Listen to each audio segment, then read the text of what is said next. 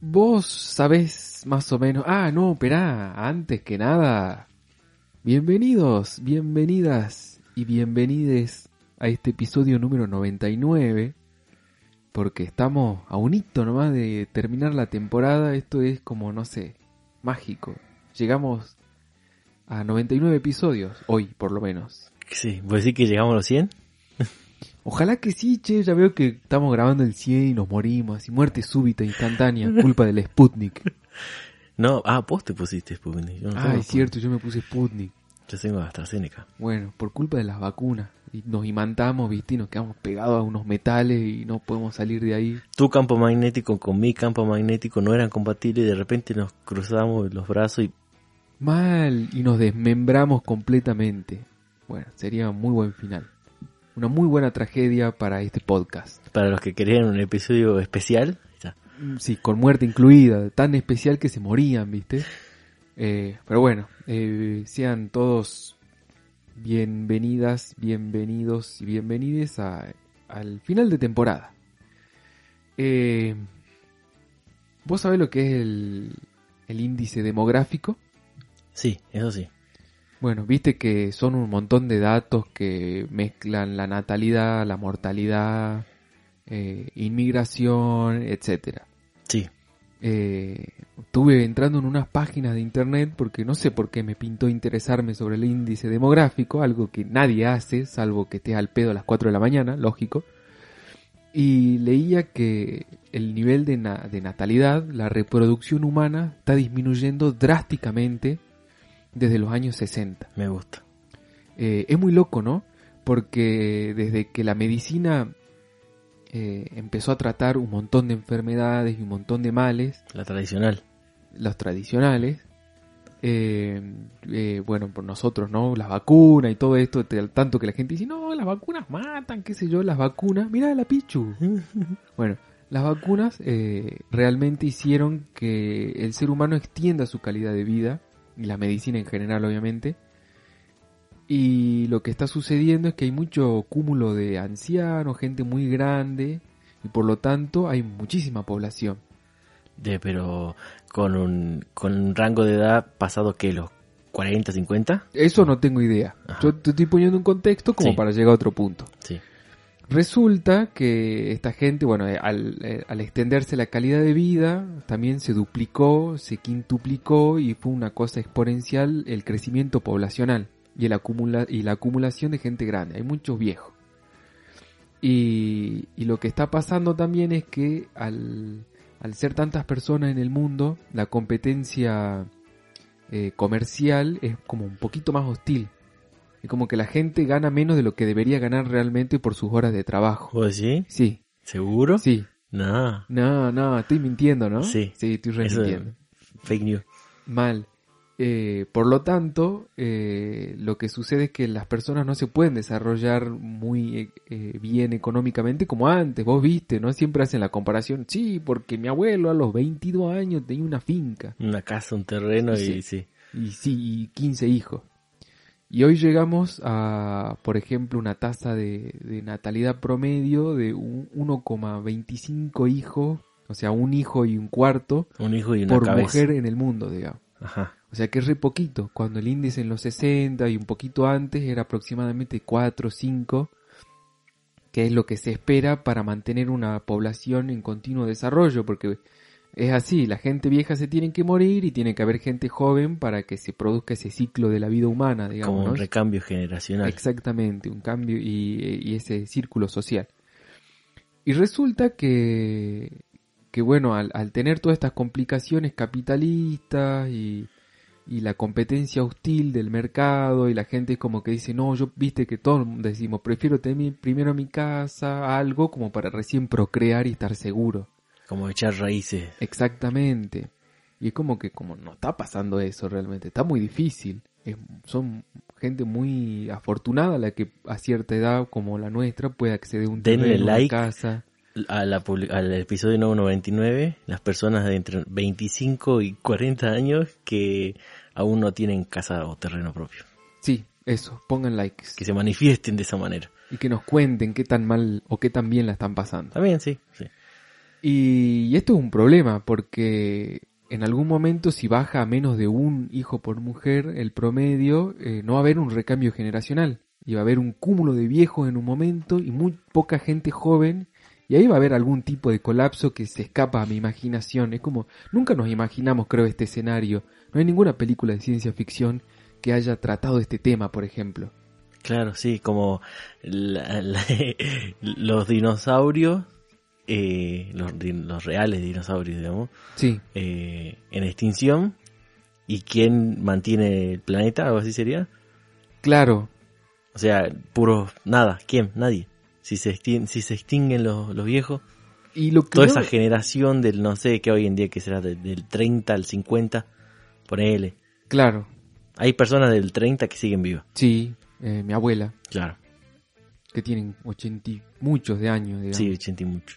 Eh, bueno, a mí me parece que, claro, cuando se muere esta gente del 30 al 50 y capaz que un poquito más, eh, no se van a morir de repente tampoco. No sé, porque yo lo que pienso es que capaz que el, el promedio de vida hoy, ¿cuánto es? 80 y pico, 85 años más o menos, ¿no? 80 Nunca lo años. supe, no sé, yo, yo digo que hasta los 80 es como, yo siempre El digo en promedio de realidad vida. como que si yo vivo hasta los 80 está bien, viste, pero Claro, no sé realmente cuál es el, el, el promedio como, como que tiene otro nombre que se dice como el, la o el, la expectativa. la expectativa de vida. Sí, eso. Bueno, yo creo que ronda los 80 Entre años. 75 y 80. 85, claro. Y, Y si llega a los 85, muy probable que estés más roto todavía. Depende, mi abuela tiene por ahí, está Sí. eh, una pendeja mi abuela. Claro. Eh, para que le abro la puerta a la Pero de paso recuerdo algo que creo que tiene que ver también con lo que en algún episodio hablamos de sobre los hábitos que tuviste o no durante tu ya sea adolescencia, infancia o, o adultez también, porque uno por ahí dice, bueno, me maté haciendo ejercicio, alimentándome sanamente en mi adolescencia, que sé yo, a los 30 me descuidé. Claro. la- yo creo que es la época en la que más hay que cuidarse, a partir de los 30, 40, Totalmente, cambia el metabolismo, cambian muchas cosas. eh, las hormonas, sí. Pero el tema es que la medicina es tan zarpada que por más que te hecho pingo, puede hacer que te mantenga muchos años más. ¿Vos viste los rockeros estos viejos, cómo se llaman? Los... Kate Richards, Exactamente. o sea, todos los Esos rolling. hicieron pingo desde los 17 años más o menos. Pero literal, ¿no? O sea, así. ¿Y cuánto tiene? Desayuno con el 80 y pico de años tienen, boludo. Pacto con el diablo. O están pisando, también, yo creo que esa es una posibilidad, no la descarto. Lo que yo me imagino que puede llegar a pasar en el futuro es que la gente va a dejar de reproducirse tanto y en un momento va a haber tanto cúmulo de viejos que se van a morir como muy de repente y la gente va a salir corriendo a tratar de culiarse entre todos como para reproducir la mayor cantidad de niños y, y va, y va a haber como algo, no sé, caótico en el medio. Eh, Ponele que hay una muerte masiva de, ¿no? De, de- de ancianos de entre... ¿Cuándo son ancianos? Ah, Bueno, ponele, ponele, tiremos, para no irnos por la rama, de entre 70 y para adelante. ¿no? Sí. Porque ya es el infinito, es como... Tal si cual. Tenés 105 ya entra en esa categoría. Sí, Eh, y se desaparecen todos. Y vos de acá, para procrear, tenés nueve meses. La, Sí. la ciencia hasta ahora no, no hizo un- No hay una tecnología en la que podés darle más temperatura al horno y sale más rápido el pan. O sea, no por ahora. no por ahora, pero no descarto que en algún momento los partos, o más bien los embarazos, duren tres meses en el ser humano. ¿Te imaginas? Alto negocio sería, ¿no? Porque... ¿Por qué negocio? Eh, por- y bueno, porque yo me imagino así, como que vos entras a un centro de salud privado o público, lo que sea, y que te digan, bueno, a ver qué tal, ah, usted está gestando, qué lindo, bueno, usted puede elegir en abortar si no lo desea. de- En una tablet encima, ¿no? Es un iPad en la que tenés las totalmente, opciones totalmente. Primero seleccionar el lenguaje y después qué Totalmente. querés hacer. Sí. Después te da la opción de, este, eh, ¿cómo se dice? Este, seguir con el, con el. Continuar con la gestación. el- con la gestación, me salió la palabra, eh, naturalmente, o sea, los entre los 7 y los 9 meses. Claro. O 10, como dice nuestro amigo. También, sí, tenemos un amigo que dice que lo, lo, lo natural son 10 meses. Sí. Eh, Y- y- bate fruta también. sí. O te podemos ofrecer un combo triple max plus eh, para parir en 3 meses. Claro, un fast, así como el, viste cuando sacas el pasaporte, el, el express. Un, No esperas un mes, al- en 48 horas te lo tiene. Parto express. Parto express. Eh, sería como, es un 33% más rápido, Qué culiado. batido de fruta, culiao. No, es hermoso, es hermoso. Ciencia ficción estamos tirando. Es un guion de ciencia Sí, ficción. posta, boludo. posta. Estamos, estamos tirando el próximo guion de Spielberg. No sé cómo Eso alguien decía. no lo agarra y ya. Bueno, Quería mencionar un saludo a nuestro amigo Steven Spielberg, al Steven. que nos Viste escucha que, siempre. viste que nosotros siempre le agregamos el artículo acá. La María, el Claro, Steven. El Steven. El me- Steven. Me, gusta cómo suena el, El Steven. Steven, sí. ¿Cuál? El Spielberg, pues. Eh, Nuestro amigo el Steven Spielberg. Bueno, volvamos a la ciencia ficción. Eh, Sí. Y bueno, y ponerle que... No, es que no sé. No sé, es muy ciencia ficción Es eso muy de, ciencia ficción. de un- adelantar un 33,333333% de La la gestación. gestación. Es muy rápido, aparte tres Y que el parto sea sin dolor. Mal. O que te abran la espalda, que no salga más por cesárea ni por No, vía pero hay mucho lío por la espalda. Y O sea, pero- igual, es ciencia ficción, está bien. Sí, si vamos a ciencia ficción, seamos... Para mí tendría que ser como un tubito al costado, así como... Y lo sacan así. Y que el ginecólogo sea un robot. Uy, bueno, sí, puede ser. Eso El- seguro. El ginecobot. Porque viste que Ma- Macri era como Menem, que él playaba que vos ibas a entrar a un hospital público y te iba a atender un robot que te iba a hacer el diagnóstico al instante mirándote el iris de los ojos y, Y que- diciendo, sí. No, o el pelotudo de Urtubey, ¿te acordás que una vuelta dijo que iba a instalar un sistema de inteligencia artificial en las cámaras de la ciudad de Salta para distinguir a las posibles madres adolescentes? El ojo de Dios, quería. Totalmente, pero eh, eh, lo que me llamaba la atención era eso, las posibles madres adolescentes, o sea, ¿qué iba a juzgar? Bueno, pero que qué clase de inteligencia artificial es, ¿me entendés? O sea, no sé. Una muy racista. Pero vol- volviendo al tema de, de, de lo, ¿cómo me dijiste? La demografía, qué sé yo. índice demográfico. Eso, vos estás a favor de los nacimientos, estás a favor de los... Es complejo. Yo hoy por hoy me, me encuentro en una posición no definida. A ver, suena muy pelotudo lo que acabo de preguntar, como si estás a favor de los nacimientos, pero lo que me refiero es... Estamos en momento de preguntar eso Pero igual. escuchá, eh, sí, bueno, a- a- lo que pasa es que tengo un porqué, digamos, porque yo creo lo siguiente, y que lo vengo diciendo hace un montón de episodios, somos muchos en el planeta, boludo, Sí. somos demasiados, es como que ya el cupo máximo se superó hace rato para mí, en todo el mundo, Sí. no solamente en, en Latinoamérica o en China, en todos lados yo creo que ya está estamos recontra excedidos del límite máximo en el que la Tierra puede contener humanos. Sí. ¿no? Entonces, pensaba el otro día una teoría barra idea, por si algún gobierno la quiere, ponerle Hitler, por ahí quizás adepto a esto, Eh, si sigue vivo y la quiere casar. No Viste mal. que hoy en día se paga por tener un pibe, un bono. Tener dos pibes, un bono. Tener siete pibes, se amplía el bono. Es como el álbum que vas completando. Mientras más Claro. figuritas tenés, más te dan, digamos. ¿Qué pasa si es a la inversa? ¿Qué pasa si en realidad vos caes así, no sé, el ANSES y decís, tengo certificado de castración, soy, tengo el DIU, tengo la vasectomía, me, me esterilicé químicamente, pero para todo el viaje, Claro. dame un bono. ¿Qué pensás con respecto a eso? ¿Y, y qué pasaría si en realidad viviéramos en ese mundo paralelo en el que, en el que te premien o te paguen o te den un, un plus, no sé, económico, una canasta básica, una tarjeta alimentar, lo que vos quieras, una asignación por castración, así, Por cual. esterilidad. Sí, bueno, a mí me gusta, a mí me gusta adoptar los términos más eh, sí, y, y, y veterinario. Mal, es como mal. que no quedas preñada, ¿me entendés? Claro, claro, no claro. estás encinta, bueno, eso ya es muy viejo. Es que si castración me suena a, a que me cortan los huevos, digamos, realmente. Como que es más Es ma- Violento. Muy invasivo, sí, sí, sí. sí muy- como que vino Olmedo con una tijera mota y, Totalmente. y te hizo el, el descapuchamiento ahí. Exactamente, sí, sí, sí, sí, lo Ajá. que quería decir Olmedito. Bueno, vamos, vamos entonces directamente con la palabra eh, Esterilización. esterilización. está bien. Eh, ¿Qué pasa así? Yo lo veo factible. Y Ajá. no lo veo tampoco como un plan muy lejano, Ajá. como un incentivo a, a, a no reproducirse para mantener una estabilidad de población. Pero igual es raro, ¿no? Porque la estabilidad de una sociedad se genera con nacimientos nuevos, que se mueran los viejos y que la gente joven labure. Porque la gente joven que labura es la que paga la jubilación de los viejos, digamos.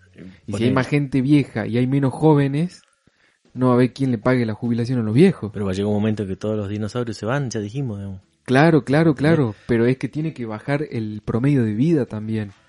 Que baje, que baje el- o sea, la expectativa de vida. Tiene que bajar, ¿Y pero por qué bajaría, digamos, si... ¿Por qué? porque si no se acumula población vieja. Ponele, Oh, yo creo mm, que en algún futuro no muy lejano el promedio de vida va a ser 100 años. pero No, La yo, expectativa de que yo vida. lo veo al revés, yo veo como que la expectativa de vida va bajando, Ay, yo creo que va a ojalá. ser 50. Ojalá. Bueno, Pero, sí, pero ¿sabes por qué? sostenible. Por, por muchas cosas, o sea, más allá de la, de la alimentación sana, no sana, de la vacuna, no vacuna, de, de los remedios, no remedios, de todo lo que quiera, le metimos mucha mierda al cuerpo. Y, y yo creo que de acá, no sé, 2030, la expectativa de vida va a ser, no sé si 50, pero 60 y 65. Es que, ¿sabes qué pasa? Yo creo que esas mierdas que nos metemos en el cuerpo son como eh, conservantes. Nos metemos tanto químico, tanta mierda que como que nos genera alrededor de nuestros órganos y nuestro ser una película de conservante. Así, viste, cuando voy a agarrar, no sé, nitrato de no sé qué gilada para que se conserve la mermelada. Bueno, así. Como que todos los conservantes que tienen los alimentos y nosotros los consumimos también repercuten en nuestro cuerpo de alguna manera. Obvio que esto es una batida de fruta, ¿no? Está bien, no es mala igual la teoría, pero eh, no sé, deberíamos de- eh, esto va a ser un archivo, esto ya queda documentado. Vamos a ver en 2030, 2040, a ver realmente si la expectativa de vida subió o bajó Sí. o se mantiene, si te pagan por estar castrado, si los viejos viven más, viven menos y no sé. Tal cual. Eh, yo creo que tendríamos que revisar también si en otros países ya funciona esto de pagarle a personas que estén esterilizadas. Pues no me parece muy loco. Por ejemplo, viste que se busca, porque hoy por hoy, según también estos índices demográficos, la... ¿Cómo lo puedo decir sin ofender a nadie? No importa, que se caguen, que se ofendan. está bien. La, los, los afrodescendientes, los africanos, Está bien, no, no, no está, no negros. está, bueno, ahí, como que, bueno, sí. bueno, Estaba- estaba bien. dije todo, no Sí, importa, no importa, no importa. Es que yo creo que en el intento de no ofender a alguien, lo terminas ofendiendo porque ya le estás poniendo como esa condición de... Es como tratar a un gay, algún, alguien de la comunidad LGBTQH, como es diferente. Claro, totalmente. El gay, no, o sea, yo creo que al el intento de uno, y justamente intentar, valga la redundancia, eh, decir no, no quiero quedar mal, cosas así, para mí que ahí es donde la caga, digamos. Sí, bueno, ya la cagué. No importa. Ser afrodescendiente no tiene nada de malo, ¿sí? Como bueno, sí. Y, bueno, tiene mucho que ver también con la zona. ahí Según en- en Colón es otra raza. Claro, exactamente. No quería decir raza. es que bueno, es que Es eso otra sido, etnia. ¿entendés? claro. Lo- creo que lo correcto es Sí, etnia. Bueno, sí. la etnia del- de estos señores eh, oscuros eh, son la- los que más se reproducen. Ah, sí. El índice de, de natalidad más alto está en África Central. Y también en la pija que tiene. Y las ganas de culia que deben tener también. Y bueno, pero no tienen entretenimiento, entonces. Y tampoco se cuidan, digamos, como así como Pero vienen se porque van. no tienen con qué. Exactamente. A menos que usen tripa de cabra. no Como sé. hacían las viejas antes. Y digamos. bueno, o sea, si te das maña, Claro, pero totalmente. dale, ¿a qué querés llegar con esto? Pero bueno, resulta que esta gente se reproduce y migra. Entonces está habiendo una migración muy grande de africanos en todo el mundo, porque son los únicos que se están reproduciendo de, de- a una manera, eh, ¿cómo te puedo decir? Estable, ponele. Estable y exponencial. Que es el, sí, que es el promedio más o menos de 3, 2 hijos por mujer. A diferencia de casi el resto del mundo que está como en ese invierno demográfico, Sí. que se reproduce de- es menos de 2. Es. 1, coma algo, o sea, casi es uno por persona. ¿Argentina entra en todo este invierno demográfico? o- Está como estable, está entre dos. El tema dice, según la página esta, es Según Taringa. también si, si el índice de natalidad está en dos, en el promedio de dos hijos por mujer superior a dos, es como que es un está bien, Claro, pero es un promedio. es estable, es un promedio lógico. Vos si tenés hijos, ¿cuántos tendrías? Un, un hito, dos hitos también. Claro, así. ese igual es como mi, mi, mi deseo, ponele, mi pensamiento y mis ganas de... Pero viste que hay gente que dice eso y después tiene siete. También, Y, depende de y si te después la copás. tenés a Maro Botana. Exactamente. Pero pasa que a mí me, me condiciona la idea de, de la inestabilidad mundial, ¿entendés? Sí. Como que no me pinta traer un pibe al mundo a que la pase como el orto, ¿entendés? Porque la van a pasar mal. En Argentina, sí. En todo el no, en el mundo. No, no sé. Yo no, no sé. Yo creo que hay calidad de vida en otros lugares que acá no se ve gracias a los gobiernos. También, también, también. O sea, sí, porque obviamente mm, lo repitieron durante todo el año pasado y este año también. Tenemos un 50% de los niños de la Argentina son pobres, digamos. O sea, que es una millonada, estúpidamente mucho. 50% es mucho. Uno de cada dos. Exactamente. Uno O sea, cada ve dos pobre, niños digamos. jugando y uno es Uno pobre. es pobre. Y, lo, y el otro no es rico, ¿no? Es clase media baja. Totalmente. Está al borde de ser pobre, así que... En realidad es al revés. Uno es indigente y el otro es pobre. ¿Y, cuál, cuál de los dos es peor, digamos? ¿eh? Exactamente, es el punto. ¿Qué preferís? ¿Sentarte en la Aparte- torta o comértela? ¿eh? a nivel mundial a mí lo que me da mucha cosita es que gracias a las redes sociales hay un, un universo de trata mucho más grande que el que había antes. digamos, ¿Gracias a qué? A las redes sociales. Porque Eh. los niños son a- acceden a estos medios, a las redes sociales, y crean cuentas muy chiquititos. Era lo que hablamos el otro día, ¿te acordás? Los peligros de las redes sociales gracias a la negligencia de los padres, en realidad. También. Porque los nenes solo no van todo. a Garbarino y se piden una tablet noble 7 pulgadas. Lógico, porque no la pueden comprar, la que lo compran son los padres, así que la culpa es de quien o lo cría. O el tío pelotudo, pero sí. Pero, pero bueno, entonces, y también el tema de, de, de la educación en sí misma que reciben los pibes hoy en día, la confusión que tienen los pibes hoy, y es loco. Y hablábamos también en episodios anteriores, haciendo un repaso de final de temporada, de, de que yo iba a laburar a la casa donde había unos pibes, Ah, vos sí. también, y viste que son algunos muy caprichosos, tienen una manera de comportarse que, que no era lo mismo que cuando nosotros éramos pibes. No por un hecho tampoco de ser comparativo de "Bueno, en nuestra época era mejor, sino de, de las cosas que los niños tienen en su entorno les genera estrés. Sí, sí.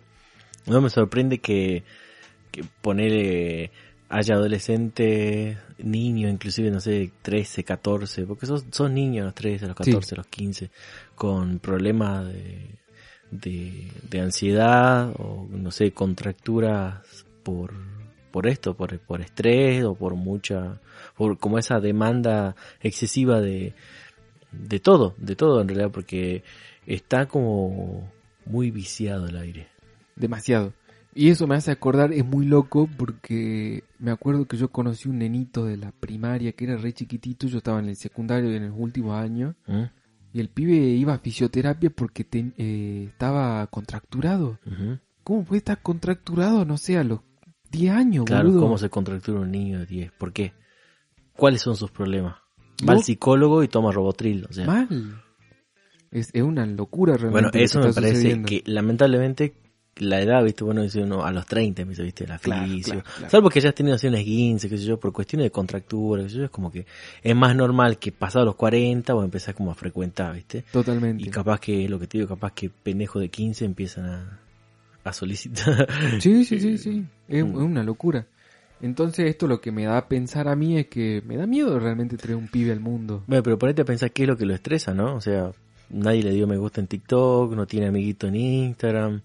O sea, todo vuelve a las redes sociales. Sí, todo gira en torno a las redes sociales. Porque, o porque no ganó una partida en Fortnite. O sea, no ganó una partida en Fortnite, rompió algo, lo hicieron cagar, se estresó. Como todos esos videos que vemos de nenes rompiendo, nenes malcriados rompiendo televisores de 50 pulgadas porque erró un gol. Sí, también. Bueno, pero eso yo creo que es más instintivo porque lo ves en todas las edades y ahí lo tenés, ¿cómo se llama? Estamos en la B, el viejo. Eh, el Tano Pasma. Ese. Eh, es una reacción. A mí también me pasa que yo viseo por ahí algún jueguito y pierdo, es como me dan ganas de partirlo al celular pero no lo haces. No, obviamente que no, pero conozco gente que partió celulares contra la... yo conozco, o sea, personalmente, gente grande que rompió teclado en la compu o joystick en las consolas o celulares contra la pared. ¿me entendés? Está loco. O sea, Si uno juega, supuestamente el videojuego está hecho para que uno se desestrese justamente. y que depende jugar del videojuego. tranqui. Bueno, pero jugar a algo que te con, ¿cómo se dice? Te contractura, te condiciona un enojo constantemente. Sí. como, no lo jugué, boludo. Y bueno, pero es que sentí esa mini adrenalina que, Sí, también tiene que ver con eso. aparte siendo pendejo, vos ponete a pensar, digamos, vos cuando jugabas al Tetris, no sé, al, al Mario, siempre el- un juego se trata de o o ganar o perder, básicamente. Sí. Como, si no el juego se torna aburrido, o monótono, o choto, digamos. Claro. Y si te caía o te comía un- una tortuga en el Mario, o metía, encastraba más la pieza en el Tetris, o te comía un fantasma en el Pac-Man, yendo muy viejo, ¿no? O sea, yendo como muy a los 80, que nosotros lo vivimos igual porque como la tecnología y todo siempre llega tarde acá, yo, yo Sí. jugaba al Pac-Man como una novedad Tal cual. en los 90 y el- de, de qué año el Pac-Man? Del, si no es del 60 y pico, del 70 y Claro, pico. ¿entendés? El Family era como tener una Play 5 Totalmente. en Salta en el año 95, un fam el que tenía un Family era Sí, Ricky era Ricón. Boludo, mal. O sea, y si tenía joystick con pistolita, era Ricky Ford. Y si, si tenía, tenía- un tele de 29 pulgadas, Bueno, era pero- Elon Musk. Eh. O sea, ¿me entendés? Y, y otro detalle, si tenías cartuchos que no eran el 1999 juego Sí, en uno, sí. era Dios, boludo. Variedad de juegos en un Family, nunca en mi vida había visto eso, culiado. Claro, encima juegos que no se repitan. Eh, entonces, ¿qué estaba diciendo? Ya me olvidé. Pero bueno, eh, ah, siempre hay algo que en un punto del juego te estresa, pero depende de tu susceptibilidad también. Por eso hay personas que no pueden directamente jugar videojuegos. Sí, Porque de repente están en una partida, no sé, Need for Speed, lo pasa un auto, epilepsia. Epilepsia. ¿sí? Pero, pero eso no es por las luces, por la intermitencia. Sí, por los de destellos y todo, pero hay personas que tienen como esa epilepsia nerviosa. Ah, Que se, se- y se le chocan los cables y cortocircuito sin asco. Sí, que es un cortocircuito, Sí. si el sistema nervioso es eso, son impulsos eléctricos. Claro. Entonces, vas- bueno, yo siempre, es lo que te digo, es todo muy rudimentario. Yo digo que la vasectomía es que te corten un cable de los huevos, Sí, sí, sí, Eh, me gusta esa comparación. la igual. epilepsia se te chocan los cables, El- un cortocircuito, se te salta la térmica, qué sé yo, ¿me entendés? para que entienda nuestro público eh, frutero, eh, vos mencionaste algo de los videojuegos que me parece muy interesante recalcar porque hace poquito sentí algo, sentí adrenalina Ajá, con un juego con un juego. de celu. Sí, viste que la adrenalina es esa cosa que te agarra en el cuerpo así porque estás haciendo algo recontra épico y de repente cuando terminas sentís que te baja, así es una... Bueno, el que sintió adrenalina alguna vez eh, está... Me acuerdo que estaba en una racha, un jueguito, bueno, el Mobile Legend, que Ajá. si no se- sería como el LOL para teléfono. Y ya le hice publicidad gratis. Eh, ca- capaz que Nico me sabe entender. ¿Por qué juega el LOL? El que te hace el subir los niveles de dopamina y después te los baja de una. Totalmente. Ajá. Yo Y- no lo jugué, no, y- no, no lo desconozco, pero juego al free, entonces Claro. puedo comparar con eso. Sí, totalmente, pero viste cuando estás de racha y empezás a tirar sh- headshot o Sí. y te falta uno al final en, en el free en ese caso, bueno, yo estaba en una racha Te hermosa. late el corazón. Que no, te da una especie de taquicardia y empezás a sentirte elevado y decir soy Dios. Y lo empezás a cagar todo así y te sentís sincronizado con el juego y toda una cosa milagrosa. Y cuando terminé la partida fue como, wow, loco, Pero no puedo ganaste. creer. Obvio Ah, no podía creer que, o sea, ganó mi equipo, porque es por equipo. No podía creer que haya sentido adrenalina en un videojuego, en un celu, digamos. Mirá. Es loquísimo. Nunca antes me había pasado eso, por ejemplo. pero vos dentro de todo la manejás y la controlás. Y ¿A no cosa? a eso, a esa sensación. Y permitís que en todo caso no se vuelva una adicción. Ponele, no estás todo el día viciando. Y si te va mal porque venías súper bien y de repente gana el otro equipo, eh, no, no, no te frustras ni, ni rompes el celu. No, no, para bueno, nada. pero explicarle eso a un nene de 10 que, No, no lo entiende. que, que, que tiene la misma sensación en el cuerpo y que se siente excitado, extasiado y Sí. que gana y que gana y que pierde. Rompe todo. Si le apaga el internet, no sé, el perro le desconecta el celu, rompe todo. Sí, ese pibe, claro, porque hay Y que ya está contracturado. Sí. Y ya, ya está, tiene recetado este clonazepam.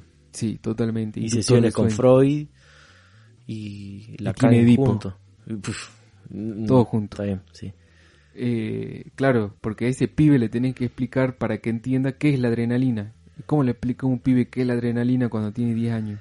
En un- a través de un videojuego. ¿Vos cómo, cuál fue la primera vez que sentiste adrenalina sin un videojuego de por medio? Eh, ¿En qué situación? En, en una cornisa, Ajá, en un auto. caminando. Ah, Eh, que sería como una un- una cornisa de caminito del cerro, digamos, ¿viste? Claro. Cuando vas caminando y tenés la caída libre así, vos ves cómo caen las piedritas y rebotan y vos decís, si me caigo me hago concha. ¿vos tenés vértigo? Eh, sí, sí, ah, porque sí. eso influye, o sea, sí. Y bueno, ahí en ese momento sentí vértigo, pero como tenía que avanzar, el cuerpo empieza a producir esta adrenalina para poder moverte y estar preciso. Claro.